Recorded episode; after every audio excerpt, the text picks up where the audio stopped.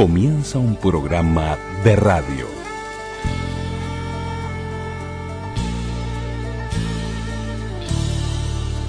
Un programa de radio. programa de radio. Radioactividades. Radioactividades.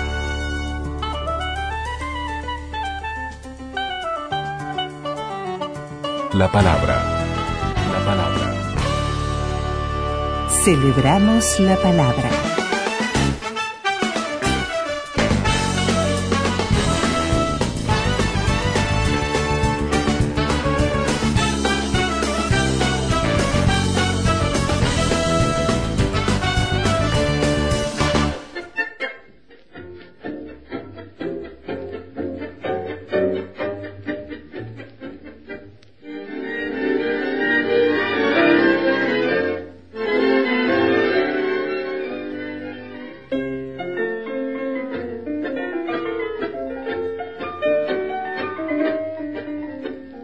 ¿Qué tal amigas y amigos de las radios públicas? Bienvenidos a Radio Uruguay, a Radio Cultura. En los mediodías, Radio Uruguay 94.7, 1050 onda media, la red de frecuencia modulada del interior y a las 20 horas por los 1290 kilohercios de Radio Cultura. Aquí en el último programa del año de radioactividades. Así que en este año de los 100 años de la radio en el Uruguay, ¿no? Donde eh, si se quiere, lamentablemente pasó desapercibido. Eh, hay muchas cosas que influyeron, pero en realidad eh, los 100 años de la radio nosotros pensábamos que iba a tener mucho más repercusión. no la tuvo, quizás porque quienes fueron la, parte de la rica historia de la radio y que hicieron la radio no tienen herederos y, y bueno, las radios cambian de dueños y, y esa llama viva de, del broadcaster que, hizo que, la radio eh, tuviera la estatura que, tuvo durante tantas décadas, bueno, no se valoró por la mayoría de las radios privadas, y, pero acá en las radios públicas sí.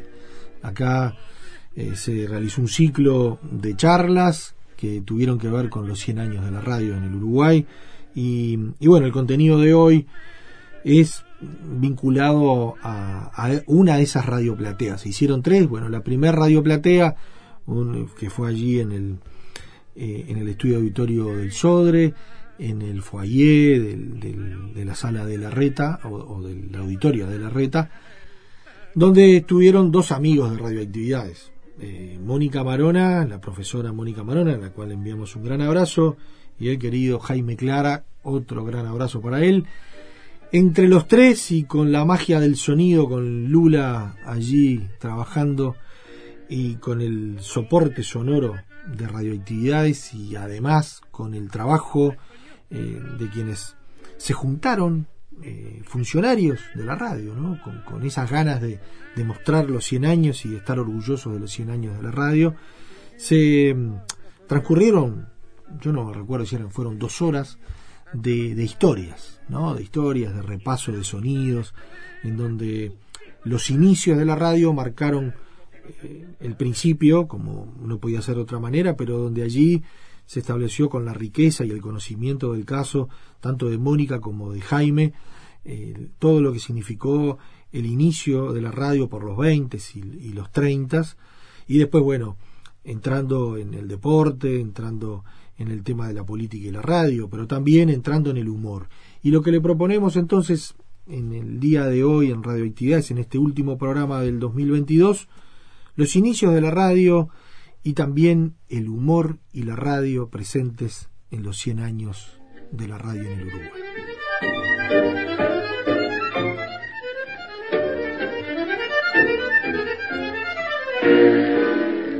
Pobre sueño de canto pobres sueños que rodaron, hechos tris, hechos pedazos, maldito despertador.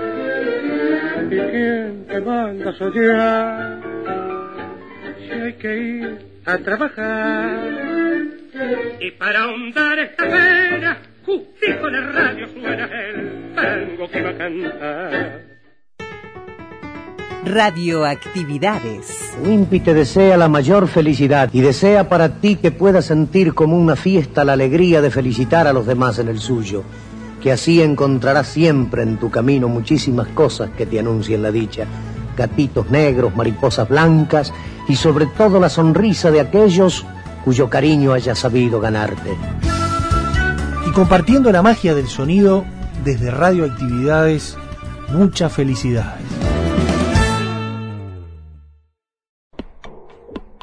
Podcast. Radioactividades. Programas DX. Spotify. Anchor.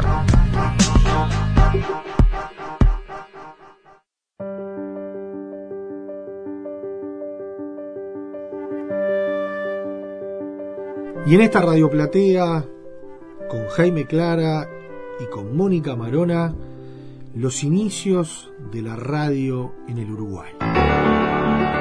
100 años de radio. Juan Carlos Mareco. Esto es radio, esto es radio. La gente Sí, no ve. ¿verdad? Mire, yo soy un zorro viejo y bastante canchero para la radio, que es la, la- la- la- la cosa que uno ha hecho con más amor, indudablemente. O sea, eh, yo he hecho televisión siempre, desde que se instauró en el 50 en Buenos Aires, o sea, hace 26 años. Y en varias partes del mundo. y- pero la radio es, es la novia. Acá no hay, la gente no puede apreciar la, la, la turbación que uno tiene, y el sudor que uno tiene, y las lágrimas que asoman.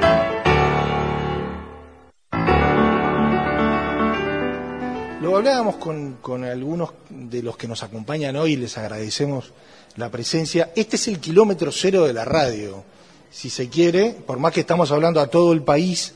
Acá estaba el Teatro Urquiza, acá cerquita metros estaba Radio Paradisábal, estaba el edificio donde el 6 de noviembre de 1922 nacía la primera radio. Por lo tanto, eh, si nos ubicamos unos días antes, me imagino el enorme nerviosismo hace 100 años que se vivía porque iba a salir Radio Paradisábal.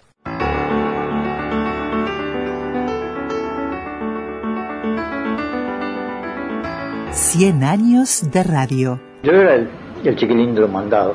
Me, me hacían este, buscar la onda ahí con la piedrita de galena, detectarla donde estaba, en la faceta que salía mejor. Walter Alfaro. Y después que conseguía, tenía que entregarla a los mayores, que eran los interesados en verla. Así que no perdían el tiempo en buscarla. En aquella época todo era favorito porque era una novedad. Era una novedad. Se abría un mundo nuevo, tremendamente amplio, porque este, no fue más amplio de, de- de entrada por la imposibilidad de cubrir todo el país con, con buenas ondas fuertes que llegaran a todo el país y por la imposibilidad, por lo, por lo tanto, de adquirir receptores a donde no llegaban las ondas. Pero este fue una, un- una eclosión tremenda porque hasta ese momento el público se nutría para informarse, para ilustrarse, en fin, para estar al día en lo que pasaba en el mundo en la prensa escrita. Pero ahora aparecía un medio que le llevaba a su casa, sentado en un cómodo sillón, y le decía todo lo que pasaba aquí y en el mundo.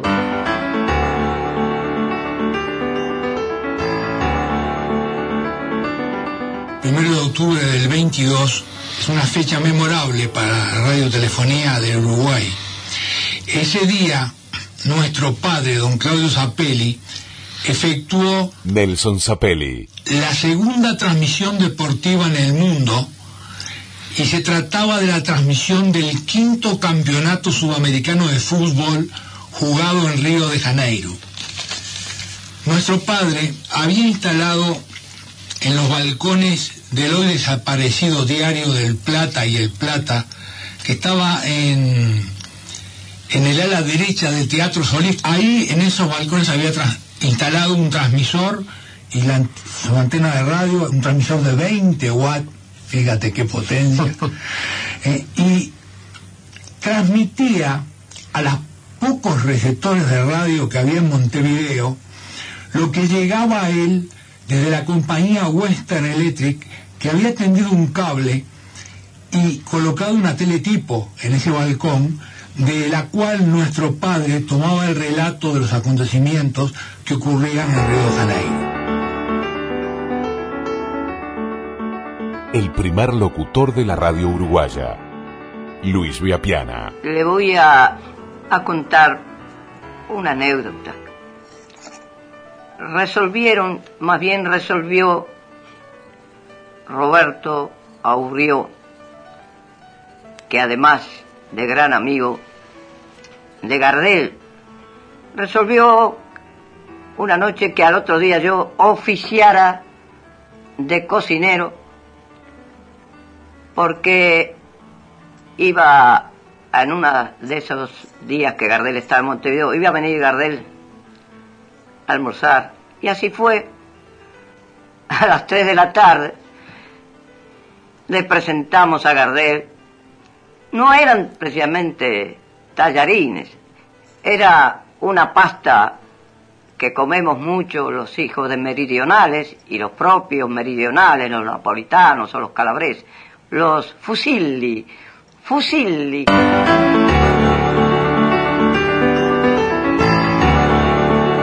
Bueno, y esto no, nos pone en clima aquello que decíamos del kilómetro cero del año 22. Teníamos al queridísimo Walter Alfaro, varios lo conocimos, lo, vaya así. Y fue la primer, el primer testimonio de alguien que escuchando con la piedrita galeana escuchó Paradisábal. Después Luis Viapiana y ni que hablar las experiencias de esa peli. Pero es tiempo de que Mónica y que eh, de Jaime conversen y hablemos de esto, ¿no? ¿Qué significó ese 22? ¿Cómo fueron esos primeros pasos? Empezamos por Mónica. Sí, porque más lo tiene en el, en el libro, lo tiene perfectamente contado. Bueno, eh, muy contenta de estar aquí. Eh, sí, ahora escuchando estas, estas voces, eh, pensaba, bueno, cómo nos gustaría tener este, los testimonios de 1922 y a Luis Villapiana diciendo, hola, hola, estamos en el aire, ¿verdad? Pero bueno, no había grabaciones, este, y, pero por suerte nos queda este, este registro recuperado de Luis Villapiana, que es, que es posterior. Pero mm, este kilómetro cero, como le llamaba, este, como le llamaba recién, es, tal cual, o sea, estamos ubicados en la zona este, más importante de, de Montevideo de esa década del 20. Pensemos que este, por aquí cerca, muy cerca estaba el Hotel Florida, en cuya azotea se, instalaron las, antenas de la estación Paradisábal, de un comerciante que también tenía un gran establecimiento eh, por acá cerca, también en la calle Andes, este, Colonia 18, un- este, una talabartería muy grande con, con- varios pisos. Este, y, pero es una zona que también era el corazón de Montevideo, pensemos cerca de la prensa, de, lo- de donde estaban las salas de redacción este, de los diarios, donde estaba el Poder Ejecutivo y donde en el 22 también estaba el, el Poder Legislativo que todavía estaba en el Cabildo, o sea, todavía no se había trasladado este, al Palacio Legislativo. Entonces, eh, era Faltan una tres zona... Faltan tres años, 1925, exacto. Entonces, esta es una zona, digamos, que estaba este, en, el, en, la, en el centro, en el, en el corazón de esa, de esa movida. Y ese hotel alojó, el Hotel Florida alojó en, en- la azotea, en un modesto, este, una modesta habi- habitación que tenemos este, algunas, algunas descripciones, y bueno, unos buenos cortinados, una buena alfombra, un micrófono colgando, y ahí largarse a la aventura de transmitir regularmente. Por eso se toma el 6 de noviembre de 1922, ¿no? Es decir, este, eh, digamos, este, recoge como una trayectoria anterior de ensayo, de exploraciones.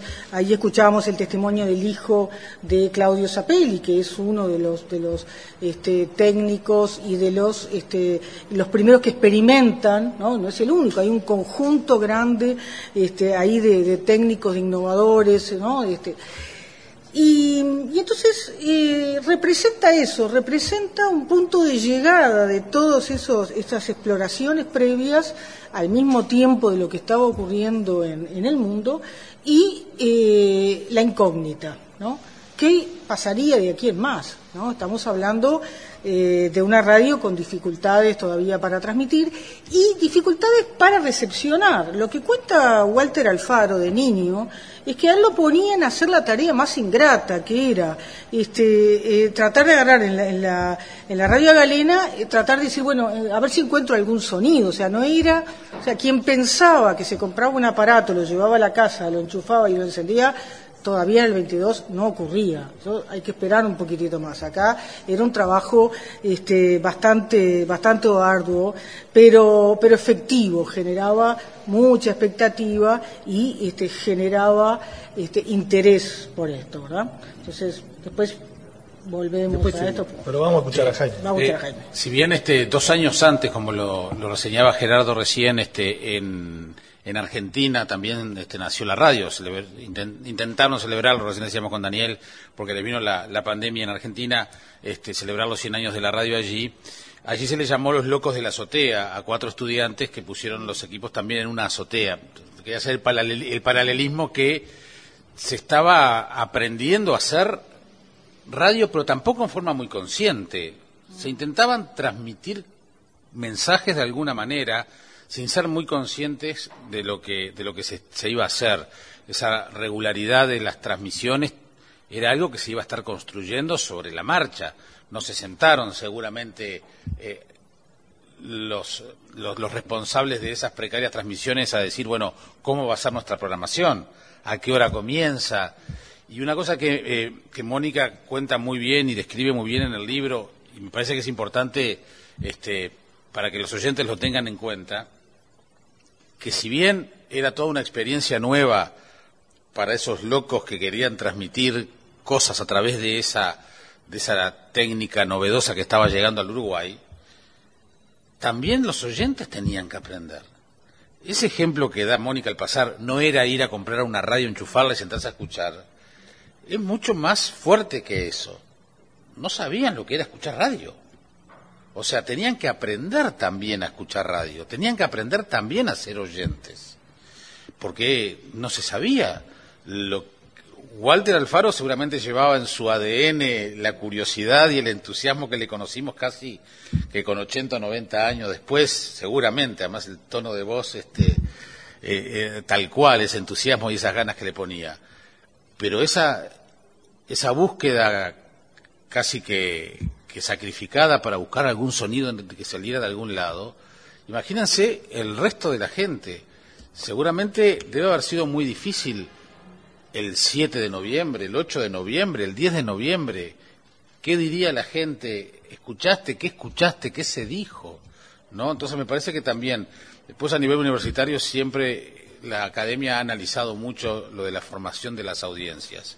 Bueno, acá está el germen. ¿Cómo se arma una audiencia? ¿Cómo se genera una audiencia? Y de un medio que no tenía historia en el Uruguay.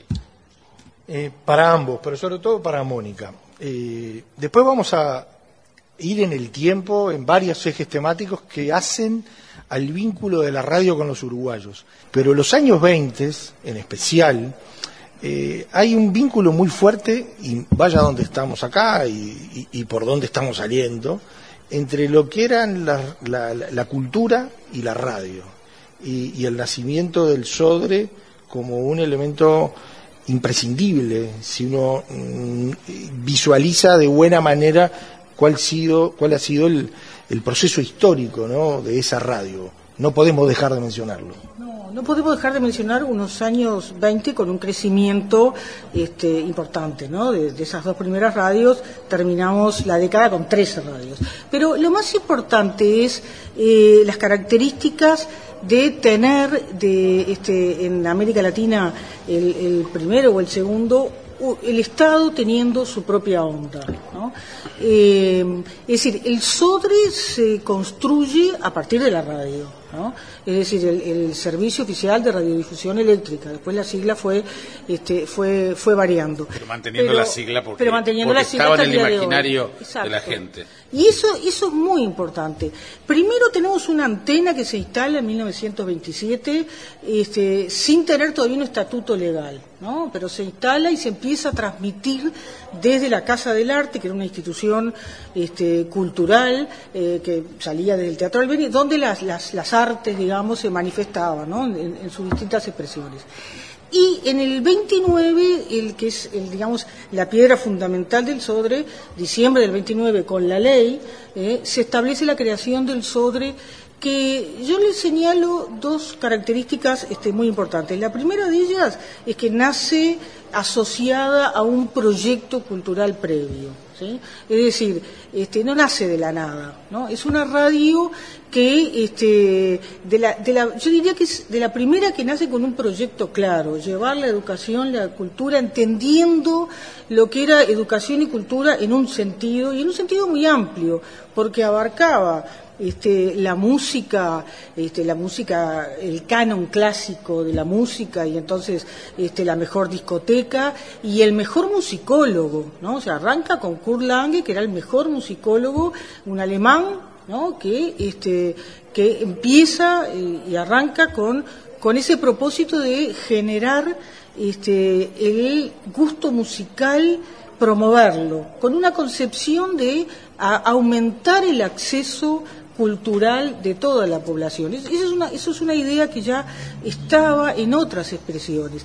Y tanto es así que esta radio es la que nace no ligada este, al servicio de comunicaciones, como el resto de las radios, sino a instrucción pública, hoy Ministerio de Educación y Cultura. O sea que ya en, en, la, en la ley constitutiva se establece que va a pertenecer al Ministerio de Educación y Cultura actual este, y que este, además va a tener un financiamiento propio que en su primer momento es con impuestos a los aparatos este, que ingresaban, a los, a, los discos, a, este, a, los radioaficionados. Después todo eso se fue cambiando. Pero en esos primeros años este, el SODRE logra financiarse, incluso años críticos. Pensemos que ya empieza a asomarse algunos síntomas de la crisis, pero 30, 31, y está comprando este lugar, que era el Teatro Urquiza, ¿sí? compra este lugar y tiene este, el proyecto de tener un auditorio. Después incorporar orquesta, este, el, ballet, bueno, después ya cine, televisión, o sea, lo, que conocemos de la evolución. Siglo XXI trae otras novedades porque el propio desarrollo de, los medios hace que este, primero la televisión, después la radio son unidades ejecutoras, ¿no? Este, pero siempre con ese, vínculo y con esa misma matriz eh, de educación y cultura con un concepto amplio, porque creo que es una, un rasgo muy, muy interesante del concepto de cultura pensar que hay que transmitir la mejor música, traer a los mejores, este, al mejor musicólogo, pero también transmitir fútbol. ¿no? Y entonces el Mundial de Fútbol se transmite, lo transmite el Sodre, en 1930 que además ahí se dispara la venta de aparatos y se disparan también las ganancias que recibía el Sodre y que le permite en esos primeros años crecer. Ya, estaremos, ya llegaremos Al, deporte y al fútbol, pero en realidad Jaime, Jaime hablaba... Un detallito, Este, Daniel, simplemente para acotar a lo de, a lo de Mónica, que también dentro de la estrategia de esa historia del Sodre, mm. las repetidoras del interior estaban ubicadas estratégicamente en las fronteras del Uruguay. ¿no? tanto de radio como de televisión, por el famoso tema de la penetración de los medios de Brasil y de Argentina hacia el Uruguay. Entonces esa tarea de...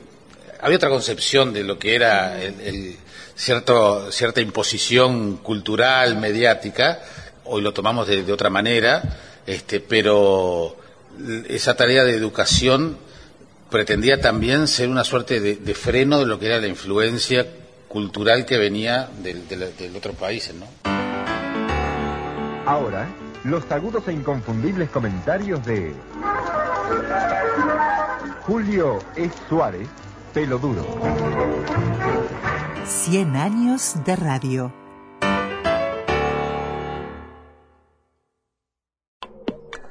Correo arroba radioactividades.org. Facebook Radioactividades. Twitter, arroba reactividades. Arroba reactividades. Y seguimos en sintonía con los 100 años de la radio en el Uruguay, con la Radio Platea que se realizó allá por noviembre en, en el auditorio del Sodre, en donde estuvimos con Jaime Clara y con Mónica Marona para meternos en el tema del humor y la radio.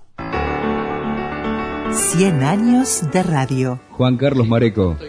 Esto es radio, esto es radio. La gente sí, ¿verdad? Mire, yo soy un zorro viejo y bastante canchero para la radio, que es la, la, la, cosa que uno ha hecho con más amor, indudablemente. O sea, yo he hecho televisión siempre, desde que se instauró.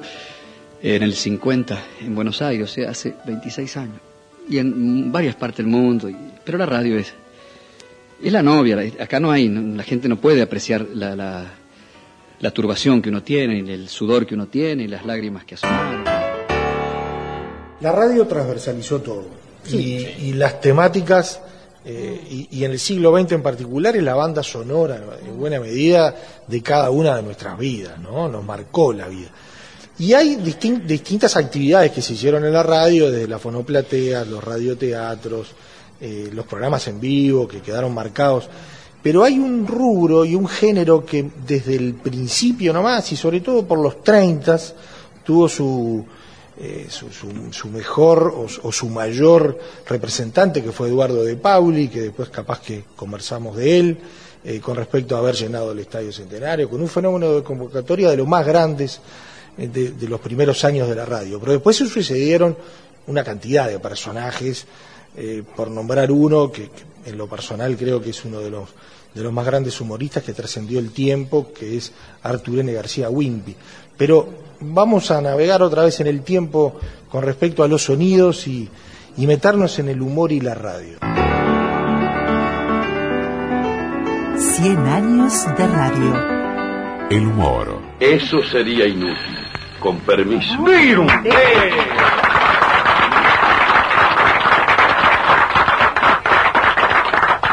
Gracias. Empiezo por lamentar la molestia que puede haberles causado este llamado de teléfono del cual nadie respondiera. Pero consideré que mi deber me llamaba junto a mis compañeros en esta hora feliz en que iniciamos una nueva temporada radial. Nada tiene que lamentar, amigo Virundela. Por el contrario, nosotros estamos encantados de recibir su visita. Señoras y señores, aquí está Wimpy, en el tercero de sus programas titulados 13 personajes que se burlan de su autor.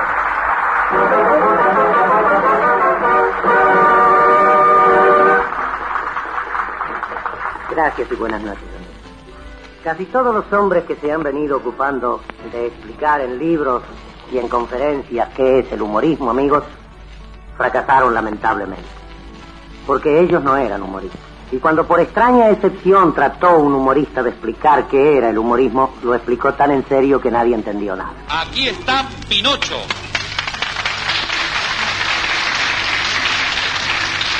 Antes de llegar a la esquina se encuentra con esa señora doble ancho que si le ponen ruedas parece el 159. Y que le dice, Ay, usted no sabe el susto que me llevé esta mañana. Le pongo el termómetro a mi hijo, miro, marcaba 48. 48. Sí, por suerte era el precio, qué cosa. Y mientras tanto, observen a este gruñón, valeroso y aguerrido comisario que disfruta turbinos y pendazos. Con los dejo. Ahí lo tienen. Gracias. Lo nomás. Gracias, Cisternosa. Este, lo encontré más gordo hoy. ¡Ah, gente mediata! Obliga a muerte, mi supe.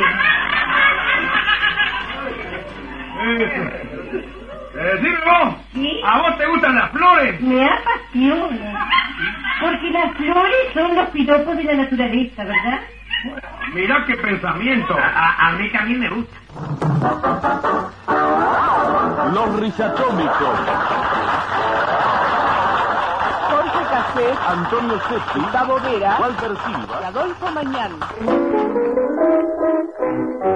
Muy buenas noches, deseamos a todos y que se diviertan en esta sesión. Donde entre risas y canciones hallará alegría para el corazón. Y aquí comienzan las casetitosas de Jorge Casetti y Antonio Setti en la Ay, chimba. ¿Qué te pasó que te demoraste tanto? Ay, mira, Tora, ni me hagas acordar, te juro, ni me hagas acordar ya. Te digo porque estaba en el Carrasco Polo jugando el polo con el Gustavito Sepúlveda. Sí. Miré el reloj y salí con el coche que casi me mato por llegar en hora. Ay, discúlpame, pero cuando venía para acá, pasé por lo de Inesita, que estaba el monongo, el marido, tomando mate con pan y manteca, que se le cayó un poco de manteca en la solapa y se la afeitó con el cuchillo. ¡Ay, qué gracioso! Ahora, los agudos e inconfundibles comentarios de Julio E. Suárez, pelo duro. Hay que estar pues en las cosas, se quiera o no se quiera. Mismo yo diría, se pueda o no se pueda. No puedo decir, por ejemplo, que aquellos palos, tablazos y otros ensayos me hayan dolido menos por ausencia. Ay, andás a ver, monona, las cosas que tomarán y comerán, beberán nuestros nietos. Andás a ver, el mundo sigue, sí. Bueno, querida, me alegro de haberte oído. A ver si nos vemos antes de fin de año, ¿eh? ¡Chao! Creación cómica de Mario Rivero, en la que los alumnos Diana Vidal, Nubel Espino, Juan de Armas, Julio César Armi Nelson Monterrey ponen en aprietos a la paciente maestra Lupe Cruz. La señorita Clorofila hace ya escuchar su llamado a clase en esta escuela como hay pocas.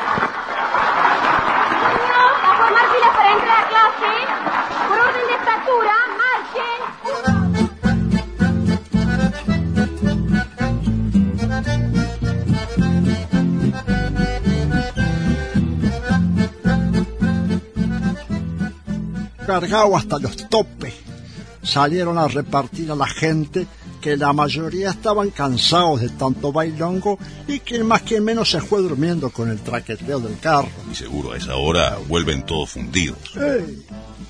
Lo malo fue que en un, en un repente alguien tiró el pucho prendido para adelante y se lo embocó en una oreja al caballo.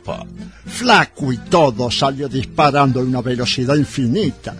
Pa' peor, en el último baile que pararon, algún vivo le cruzó la rienda.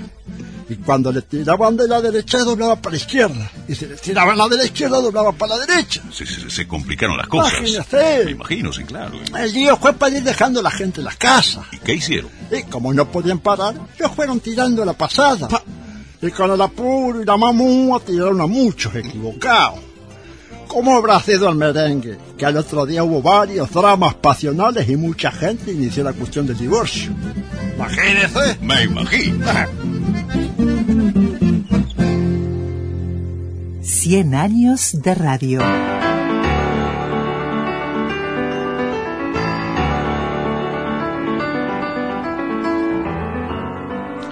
Y bueno, cuánto para hablar, ¿no? Porque estuvo Eduardo de Pauli, Wimpy, Pinocho, Roberto Barri, Antonio Setti, Jorge Casset, bueno, el recuerdo a, a Mañán, La Chimba, Peloduro, Marieta Caramba, Mario Rivero, Juseca, por allí también se coló Eduardo D'Angelo, todos personajes que con distintos estilos marcaron desde los propios, no inicios, pero sí los treintas, con un gran fenómeno de convocatoria como Eduardo de Pauli, pero que después eh, eh, eso de que los uruguayos no nos reímos tanto o estamos tan alejados del humor, esto es un ventiz a eso, ¿no? Es verdad, y con tanta presencia, ¿no? Este, eh, cuando entrevisté en Sábado Sarandía a Mónica, hablábamos de cómo el fenómeno quizás este, fue inverso en lo que era el mundo cultural, del, de por lo menos de Montevideo en aquel momento, que era como el, el teatro, las estrellas del, del teatro o del humor en prensa como Wimpy, este, vienen a la radio, ¿no? Empiezan, son ellos los que, los que vienen. El, tele- el, radioteatro que, que hace justamente Re- recoge este, muchas de, de esas figuras del, del teatro y aquí y aquí también se, se está dando no este y también el, la radio como para potenciar a esas figuras que seguramente este, por ejemplo Huber Salcedo un tipo entrañable muy vinculado a, a Radio Sarandí que fue una estrella del radioteatro este Huber terminó siendo una estrella del y un pintor y un galán de radioteatro. Lo que pasa que también y hay un fenómeno que, Mónica analiza muy bien en el libro se generaban se generaron revistas los que hoy son revistas de chismes las había pero del mundo de la radio el espectáculo de la radio. Este, y eso es muy interesante porque para muchos es una novedad. Para mí lo fue que hubiera tantas revistas para lo que era Montevideo en aquella época dedicadas al mundo de la del espectáculo radial ¿no? si se puede llamar de esa manera. Y bueno, y es verdad que, el- que el humor ha atravesado la historia de la radio, ha estado muy presente con primerísimas figuras como las que tú acabas de nombrar, y ha quedado demostrado, hoy en pleno siglo XXI, que el humor sigue siendo fundamental, el el- lo que es el prime time del, del- del- del horario radial, este, que es en la mañana, la mayoría de los programas o de los programas más escuchados tienen la- una fuerte presencia del humor. desde los personajes que hizo durante 10 años este, Gustaf en las cosas en su sitio en Sarandí o Marcel Queroglian después, que ahora lo hace en FM con, con la pecera, el fenómeno de Darwin de Bocati, este, es decir, eh, sigue siendo el humor hoy una herramienta fundamental este, de apoyo a lo que es la tarea periodística. Los programas serios, entre comillas, hoy casi que no se conciben sin humor. Y si nos vamos bien atrás en el tiempo, eh, hay un antes y un después, o, o mejor dicho, hay un principio con De Pauli. Yo creo que, que el, el humor en, en- en el Río de la Plata, y acá hago el espacio común, porque creo que tenemos que pensarlo por algo eh, en común, por, por algo transitaban tanto, por algo un Wimpy está acá, está en Argentina, en Buenos Aires, Pinocho, todos ellos, ¿no? Wimpy llegó a, a Eh, libretar o a actuar en siete radios a la vez, en Uruguay y Argentina. Bueno, José, José, que el José, primer don claro. verídico es la Andresina. Claro. Exacto, entonces ahí es y bien, y bien interesante verlo, ese fenómeno mediático eh, interactuando sin conflicto, ¿no? Esa cosa que a veces se dice, ah, viene, no, eso no, no, no existía esa polémica. Lo que sí eh, uno advierte, incluso en este repertorio y más que aparece en las revistas y que de pronto no quedó nada, es la diversidad. ¿no? Hay un humor popular este, que eh, va a la radio que proviene del carnaval, por ejemplo, ¿no? Pero ¿qué pasa? Eh, en los años 20, cuando la programación todavía no se sabía mucho, tenía cabida, en los años 30 también, pero empieza la polémica. Una cosa es el tablado, el carnaval, el teatro, este, el espacio que tú vas a ver, y otra cosa es eh, cuando el humor entra en el hogar. Entonces, la, la historia del humor va asociada también a las polémicas sobre el humor, ¿no? ¿Qué debe entrar en el hogar o no? El lenguaje inapropiado, aquello que se consideraba grotesco, o esas polémicas que siguen, ¿no? que siguen estando. Pero que es interesante como en los años 30 se instala esa idea de que tiene que haber algo, eh, una línea este, que diga, bueno, hasta aquí se permite en, la radio aquí no, ¿no? No se hace como en otros países este, mediante un mecanismo este, detallado, sino que acá lo que se hace es apelando, digamos, a, a- a la propia autorregulación para decir, bueno, esto es un humor aceptable, este otro no es, no es aceptable. Eso eh, por un lado. Y por otro lado, este, el, el- el humor está muy ligado en todas sus expresiones al público, ¿no? Es decir, eh, lo- eh, a mí me resulta maravilloso y me encantaría dedicarme a, a- a la historia de saber de qué se ríen los uruguayos, ¿no? O sea, de qué se han reído los uruguayos, como se han hecho en otros países, ¿no? Bueno, ¿cuál era el humor en Roma antigua? O sea, este, hay muchos ejemplos. ¿Por qué? Porque revela al humorista, pero revela a la sociedad también. Porque uno, es decir, si uno se ríe es porque está generando esa complicidad, es una, es un ida, un ida y vuelta. Y por otro lado, con manifestaciones muy distintas. Hay un humor muy situacional, como podría ocurrir con el caso de, de, de, De Pauli, que este, quizás si, lo- si hoy lo escuchamos no nos causaría mucha gracia, no lo entenderíamos, porque está muy asociado a la sociedad y la cultura de los años 30 desde integrar distintas voces. O sea, ¿cuál es el talento de Pauli? La ductilidad de su voz. ¿no? Entonces, creó personajes este, y esos personajes cobraban vida. ¿No? Es decir, el personaje central, Candelario, que tenía nombre y apellido, Candelario, Paparulo y Oves, ¿no? Ese era todo su... este, bueno, y de una figura como, como de Pauli que viene del carnaval. Otros tienen ya, este, en el caso cuando hablamos, este, por ejemplo, de otra figura como Pinocho, que tiene una gran este, ductilidad también en su voz, lo escuchábamos, es fantástico, sí. fantástico, D'Angelo también. Son personas que son capaces de Catita, dar. Catita, claro. O sea, dar vida con su voz, y eso es lo que tiene la radio, que le da cabida a, este, a esta nueva forma de, de hacer humor utilizando la versatilidad de estas voces. O en otros casos, este, el propio libreto, ¿no? O sea, uno, el, el humor de Wimpy, por ejemplo, es un humor más universal, ¿no? O sea, uno lo puede leer hoy y lo lee en clave de humor, ¿no? Este, y, y sigue, sigue teniendo porque va, eh, porque es otro tipo de humor, ¿no? Y tiene este, otra, mm, otros rasgos, otras características. Entonces, a mí me parece que esa expresión tan diversa este, y esa eh, variedad que permite la, la radio, porque estamos hablando de muchas horas de programación, de todos los días de la semana, 23 estaciones, 12 horas por día como mínimo.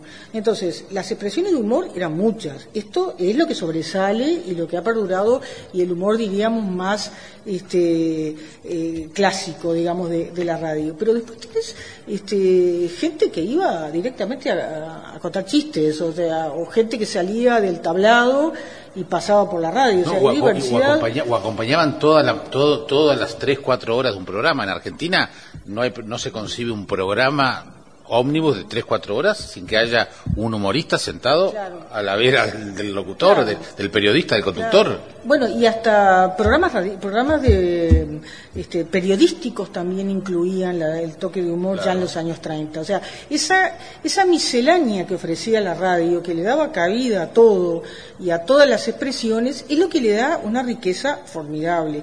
Y es lo que hace que eh, valga la pena invertir en comprar un aparato que era tan caro, tenerlo en su casa, escuchar eh, su programa preferido y si dentro de entretenimiento quería ese tipo de humor, escuchaba este y si no escuchaba aquello, ¿no? O sea, tenía como esa variedad este, y la radio lo permitía. En De Pauli lo que, Eduardo De Pauli lo que sobresale es que eh, él se hace a sí mismo, es quizás la figura de los años 30 el primero que logra vivir de la radio además, que, o sea que no era común, el pluriempleo era lo más característico. Sigue siendo. Y sí, probablemente sí. Este, y él logra, logra, este, logra eso eh, de origen popular, este, eh, tiene un éxito y una masividad enorme, este, y soñaba con triunfar en Buenos Aires, ¿no?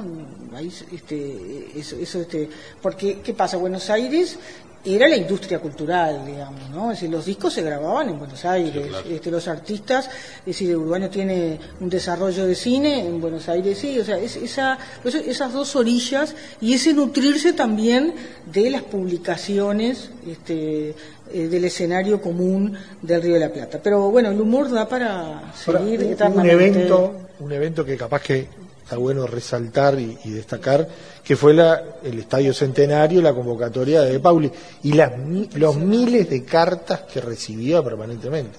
Es, es impresionante. Eh, de Pauli y sus personajes, porque hay, una- hay un momento donde eh, le escriben cartas a los personajes. Y los personajes le contestan.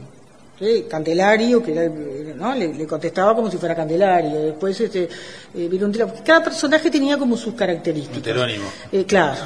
Este, ahora, eh, el 19 de diciembre de 1936, un calor impresionante, este, un día de esos este, que uno dice, bueno, cerca más de ya la fiesta, el clima del fin de año, convoca Eduardo de Pauli al estadio, él y los sponsors, ¿no?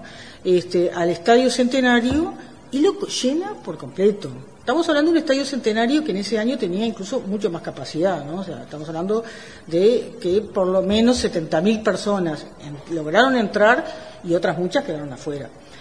Es casi el 10% de la población montevideana, o sea, es, inusitado este, el espectáculo, que era un espectáculo donde se homenajeaba este, a Eduardo de Pauli, se le regalaba el auto, que era el símbolo también de este, del, este, como del, prestigio social, o sea, la firma anunciante le regala un auto, lo cual marca este, que, bueno, era la figura predominante del, del, éter en ese momento, ¿no? Por eso digo, es el primero que logra este, vivir de su profesión.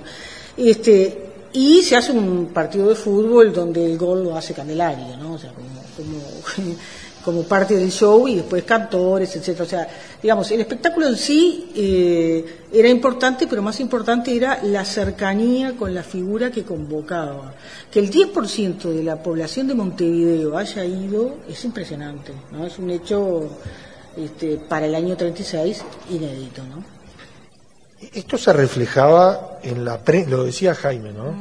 Había revistas, la radio revista cancionera, la cine radio actualidad, eh, la revista Poeur, eran la farándula, entre comillas, Criolla, sí. uruguaya, criolla, que se reflejaba y donde allí empezaban a aparecer los programas de la radio, ¿no? Qué cosas podían Completos, escuchar. sí. Y el humor estaba. Eh, había otras, otras tantas cuestiones que hacen a, a incluso algunas audiciones de colectividades, a- a- pero había un fenómeno que quizás no, no- no- ya que hablamos de los libretistas en el humor, que vaya si hubo grandes libretistas, yo me acuerdo Antonio Setti contando que, bueno, Carlos Maggi fue libretista de, de muchos de los personajes de, de Risa Atómicos y Pasión 64. Hasta Mario Benedetti casi logró serlo, no lo pudo convencer Antonio Setti. Pero la intelectualidad en la radio y los charlistas en la radio, un poco eso que si no se nos va a quedar porque después vamos a agarrar la pelota y nos vamos a ir al fútbol y pero van por eso Sí, sí, sí. Lo, la- lo que era el modelo conferencias era enorme. O sea, los intelectuales eh, se acercan a radio desde la programación mismo, o sea, como parte de, de- de los que producen radio y programas y libretos y demás. Y después, este, bueno, figuras eh, que dan conferencias en la radio y que son reconocidos por el público este, porque bueno, eh, valía la pena escuchar, yo que sé, la conferencia de, de, de Ferreira, ¿no? En un momento que estamos este, eh, este año conmemorando, ¿no? Eh, o, o este, yo que sé, la posibilidad de tener cursos por radio de figuras que hablaban de historia, de teatro, de música, etcétera, etcétera. Pero ese modelo conferencia, ese modelo charla, este, utilizado do- donde había figuras muy destacadas, ¿no? Este, y sobre todo este, con estilos propios que hacía que, por ejemplo, la gente ya los reconocía por la voz. Entonces, esa, esa idea como en la prensa, antes decía, bueno, eh, escribe fulano y ya uno reconoce el estilo, bueno, se empieza a reconocer ese mismo estilo este, en, la, en, en la radio que, que se prestaba mucho para eso, para los cuentos, para las narraciones y además de este, conferencias en términos del humanismo en general, de temas de las humanidades en general o de la ciencia o de la técnica, o sea, ahí hay todo un... Juana Ibargurú. Bueno, y después poetas como Juana de Ibargurú que estaba, que estaba en radio, sí, sí, nadie quedaba fuera. Pensemos un- una radio este, que mucha gente se asombra de que existió en este país durante décadas como la radio femenina. Eh, y lo señalo porque por ahí eh, la radio femenina ocupó, eh, empezó, digamos, en 1935, se llamaba así, Radio Femenina.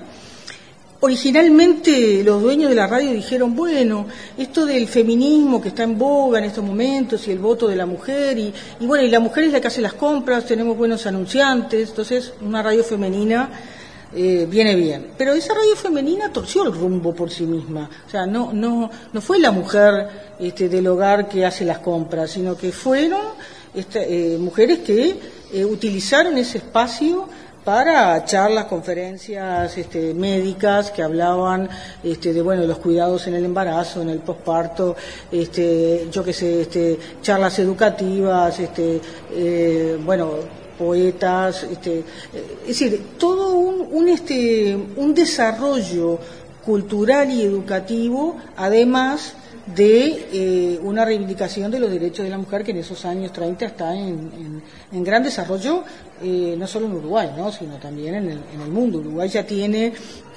por ley el voto femenino en 1932 y lo hace efectivo en 1938.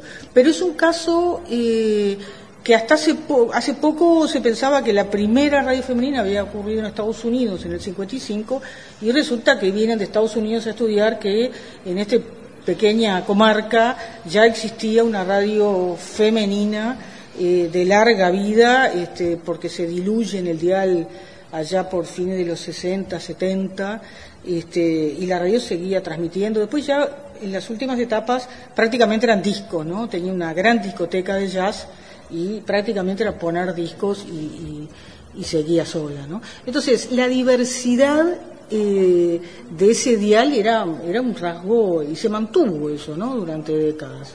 Con respecto a, una muy cortita, con respecto a estos temas de los Sí. contenidos más académicos, si querés, o intelectuales o culturales, este, hoy Gerardo cuando mencionaba el, el Sodre y, y no quiso nombrar ningún nombre para no olvidar y, y para no ser injusto, yo sí quiero nombrar a uno de ellos que fue Paco Espínola, que fue trabajador del Sodre. Por eso San digo. José. Este, y, y hoy se pueden escuchar algunas de aquellas audiciones, este, aquellas conferencias de Paco. Hay una de Homero que sé que es, fam- es famosa, que inclusive se editó en disco.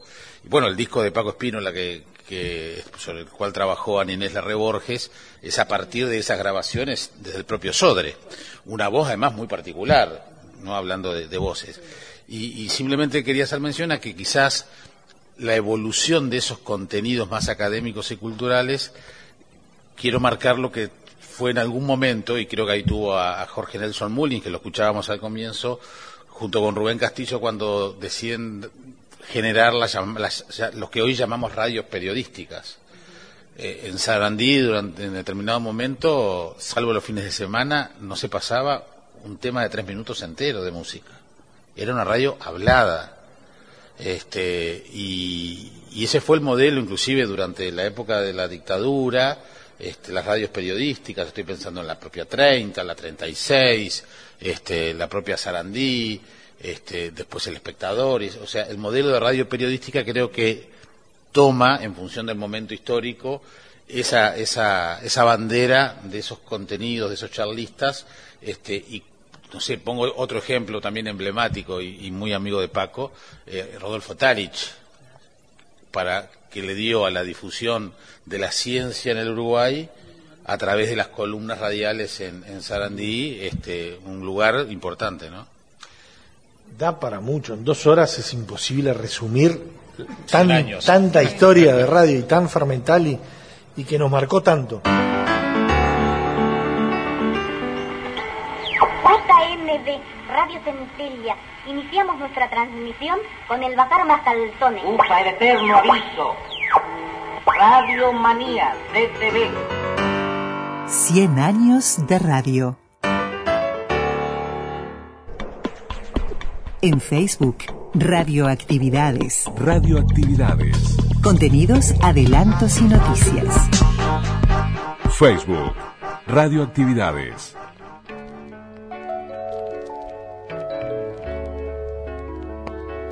Porque estás ahí desde que vivo, ocupando en mi casa el lugar preferido. Eres tú la voz que cada mañana nos alienta a la vida. Eres tú.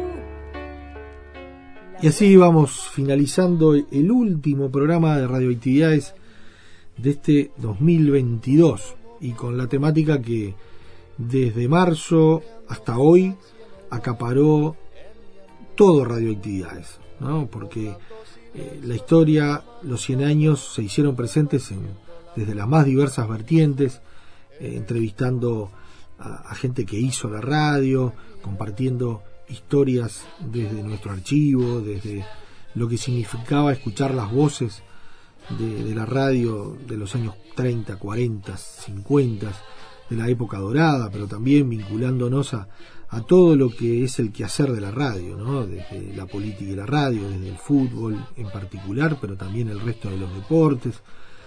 Y, y bueno, la locución, los informativos, eh, fue lo que le quisimos mostrar en estos 100 años, 100 historias, con, Lula, con Luis Ignacio Morera, con quienes hacemos radioactividad, quienes hacemos radioactividades, y esperemos les haya gustado este ciclo, donde pocas veces en estos más de 33 años eh, dedicamos íntegramente a un ciclo el programa, y eso fue en radioactividades de este 2022. Eh, sin duda, en el 2023 seguiremos aquí, en la radio pública, la que queremos tanto, la que estamos desde 1989 haciendo radioactividades. Y, y bueno, ya nos reencontraremos en, las, en la edición del verano, en donde repasaremos lo mejor de radioactividades de 2022 y después comenzaremos el ciclo 2023 con las ganas, con la fuerza, con, con esta cuestión de la llama viva, encendida de la radio este amor a la radio que Radioactividades eh, renueva cada fin de semana. No queremos saludar a nadie en especial, a todos, eh, a los que nos escuchan, a los compañeros aquí de, las radios públicas, a quienes hemos entrevistado y a quienes se han enganchado desde esas entrevistas o que nos escuchan eh, desde periodistas, locutores, relatores de fútbol, bueno, realmente a todos muchísimas gracias por estar y las ganas de siempre nos, nos, tomará o nos tendrá juntos nuevamente en el 2023 para seguir haciendo radioactividades. Abrazo grandote, que pasen muy bien, que finalicen bien el año y un gran 2023 para todos. Chau, chau. Conducción, Daniela Ayala. Locución institucional, Silvia Roca y Fabián Corrotti. Producción y edición de sonido, Luis Ignacio Moreira.